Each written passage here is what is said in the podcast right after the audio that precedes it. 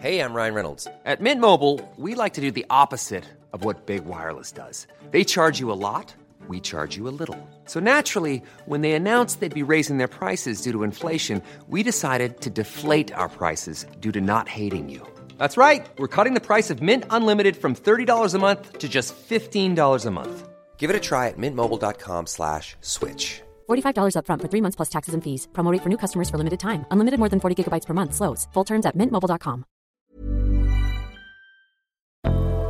Salut Avant de monter à bord pour votre épisode de Programme B, un mot sur notre sponsor. C'est un podcast qui s'appelle Tracer la route, proposé par les passes de télépéage Ulysse. Tracer la route, ce sont les aventures de femmes et d'hommes en voiture. Comment ces trajets, ces voyages leur ont permis de sortir du quotidien d'eux-mêmes et de tracer une nouvelle voie. Dans le deuxième épisode, par exemple, Jean revisite ses souvenirs de banquette arrière dans la 4L familiale. En un quart d'heure, il fait revivre toute une époque, celle des années 70 et des vacances populaires où il fallait partir de nuit pour aller en Bretagne et où pour les enfants l'été prenait des allures de ruée vers l'or. Partir, ça s'apprend, dit Jean, et il a bien raison. D'ailleurs, il est devenu enseignant et il en a fait une règle de vie pour lui et pour ses élèves. Pour découvrir son récit, filez donc écouter Tracer la route, disponible sur toutes les plateformes. Ça fait réaliser que ce n'est pas la destination qui compte, mais le voyage, que chaque étape nous enrichit et façonne la voie qui nous ressemble. Bonne route vers votre épisode.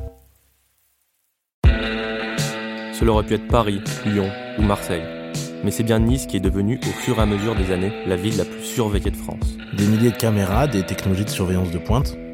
On en parlait dans les deux premiers épisodes, Nice est un paradis pour les technologies de surveillance. Mais comment expliquer cette prolifération? Autrement dit, pourquoi Nice? Qu'est-ce qui fait de cette ville du sud de la France un territoire si propice aux technologies sécuritaires? Il y a évidemment des réponses sociologiques. Nice est par exemple une ville qui vote plutôt à droite et dont l'électorat est soucieux des questions de sécurité. Mais surtout, une question de politique, ou plutôt d'une politique celle de Christian Estrosi. Député dès 1988, président de la région, plusieurs fois ministre sous Chirac puis Sarkozy, cette figure tutélaire de la droite française n'a pas le bac mais a été à un temps pilote professionnel de moto. Ce qui lui vaut le surnom un peu vache de motodidacte. En 2008, il devient maire de Nice après avoir déjà exercé de très hautes responsabilités politiques.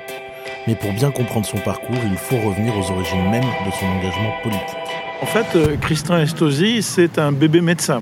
Henri Busquier, président de la Ligue des droits de l'homme de Nice, que vous avez déjà entendu dans les précédents épisodes. Vous avez entendu parler de, de Jacques Médecin qui a terminé sa carrière politique euh, en exil à Punta del Este. Jacques Médecin, maire de Nice de 1966 à 1990, est connu pour sa proximité avec le Front National. Il a été, au fil de ses mandats, condamné à 8 ans de prison ferme pour, entre autres, délit d'ingérence, détournement de fonds, abus de biens sociaux, corruption et fraude fiscale.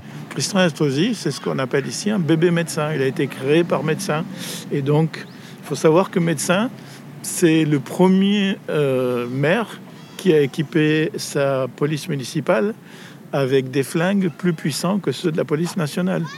C'est le premier maire qui a mis euh, la police municipale avec des, des motos extrêmement puissantes, avec tout un équipement. Déjà à l'époque de Jacques Médecin, euh, la police municipale était surdotée et suréquipée par rapport aux polices nationales. Donc il y avait déjà médecin, il avait cette politique euh, euh, hyper sécuritaire, au moins, comment dire, au moins pour la galerie, quoi, parce qu'il faut montrer ses muscles. Montrer les muscles. Christian Estrosi, qui débute sa carrière politique aux côtés du maire de Nice, comprend vite la logique. En 2008, après avoir été député et président de région, il se présente pour gagner la mairie et fait déjà de la sécurité un argument principal de sa campagne. Son adversaire de l'époque, Patrick Allemand, socialiste et opposant historique à la mairie de Nice, s'en souvient très bien. Il faut remettre les choses dans le contexte de, l'époque. Il y a trois éléments. Bon, on est dans la période où, la droite est persuadée qu'elle euh, va euh, régler le problème du Front National en courant après, après le Front National.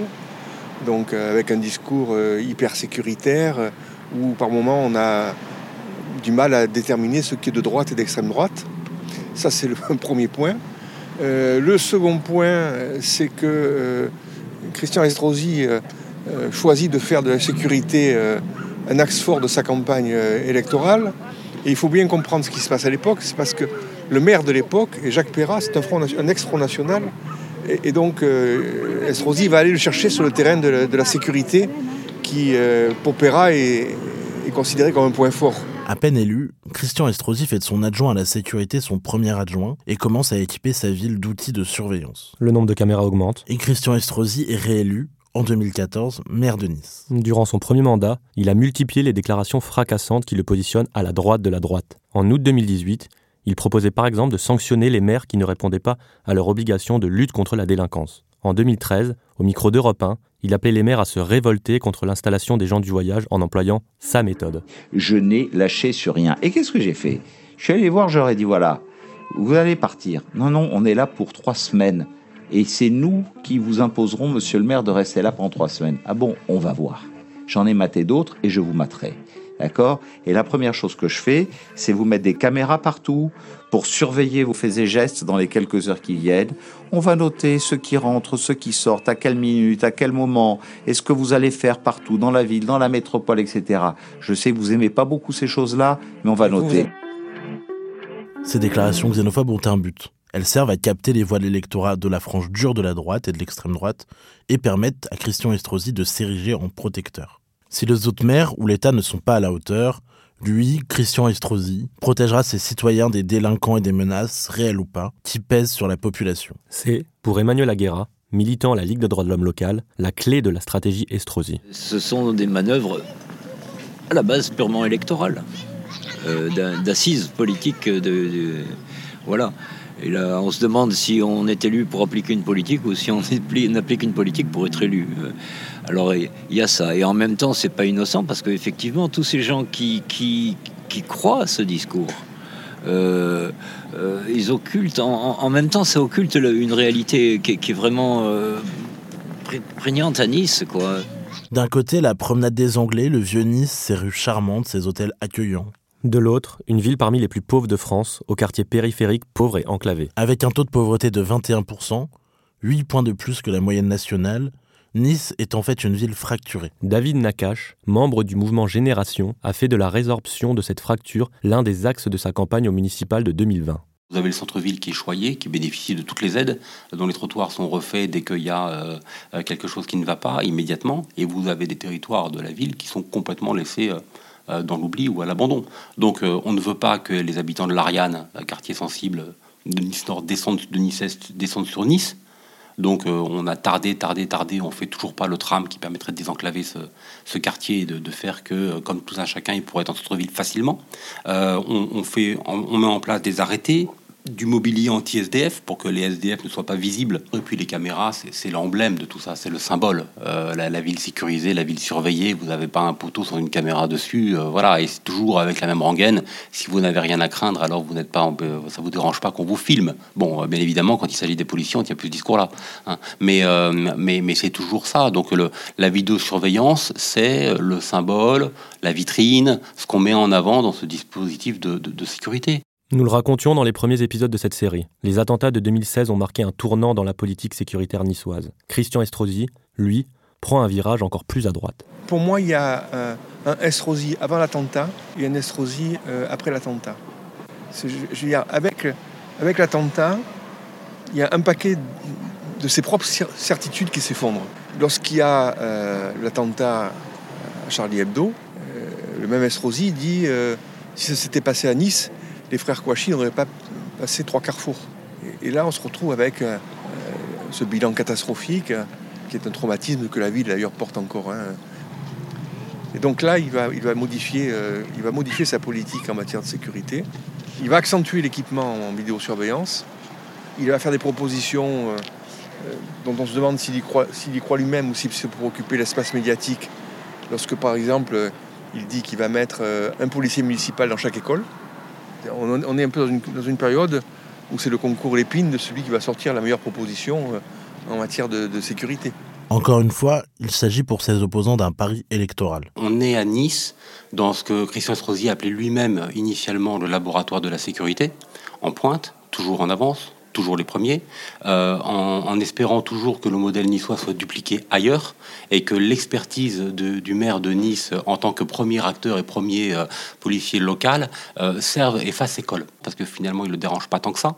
Donc la première chose que gagne Christian Estrosi, c'est d'occuper la place du père politique qui était Jacques Médecin dans un, identitarisme local, du barreau local, qui a quand même une portée nationale parce qu'il était ministre et puis il est miroité qui pourrait redevenir, toujours sur son créneau très proche du FN, mais sans avoir besoin d'y être, en leur mangeant finalement l'espace politique, en gardant le soutien d'un parti dit républicain qui lui ouvre la parole à tous les médias. Pour, qui sait, peut-être réussir une dernière pirouette politique. Il est en train d'essayer de se construire une, je veux dire, une dernière image. hein. Il rentre dans la dernière phase de sa carrière politique. hein. Il a 65 ans. hein.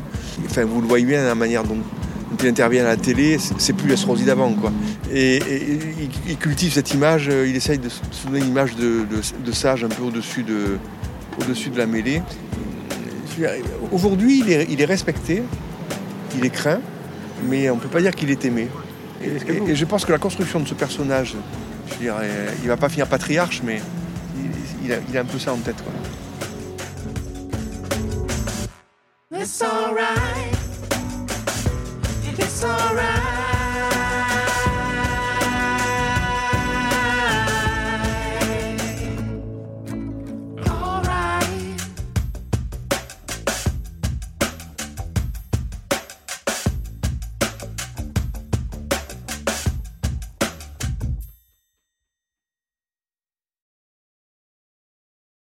Paris Hilton, Alizé, Justin Bieber, Samina Seri, Geneviève de Fontenay. Oui, ok, vous les connaissez, mais est-ce que vous les connaissez vraiment Vraiment? Bien souvent, on croit savoir deux, trois trucs sur ces personnes, mais en fait, leurs histoires sont bien plus complexes qu'on veut bien nous faire croire. Avec des vies faites de drames, de traversées du désert, de peine et même de trahison. Oui, même de trahison. Tout ça, vous le découvrirez en écoutant Connaissez-vous l'histoire sur toutes les plateformes.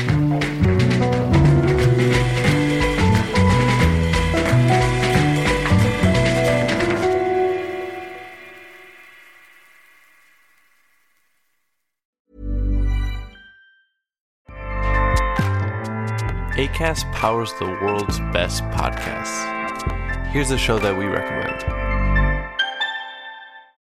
This is Roundabout Season 2, and we're back to share more stories from the road and the memories made along the way. We're talking rest stops, if we're stopping to get gas. You will be timed. you will be for sure. Misguided plans. I grew up in the city, so I have like, you know, a healthy fear of real extreme darkness. this was like wilderness. A lot of laughs. Y'all weird, but you, yeah, you, you were different. Like you were real different, bro. I can't really put my finger on it. and so much more. Just goes to show that unexpected things sometimes are the best when it comes to a road trip. Roundabout Season 2, presented by Nissan, is live now with new episodes rolling out every Thursday. Listen and subscribe wherever you get your podcasts.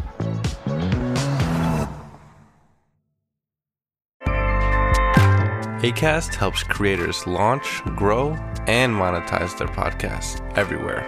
ACAST.com.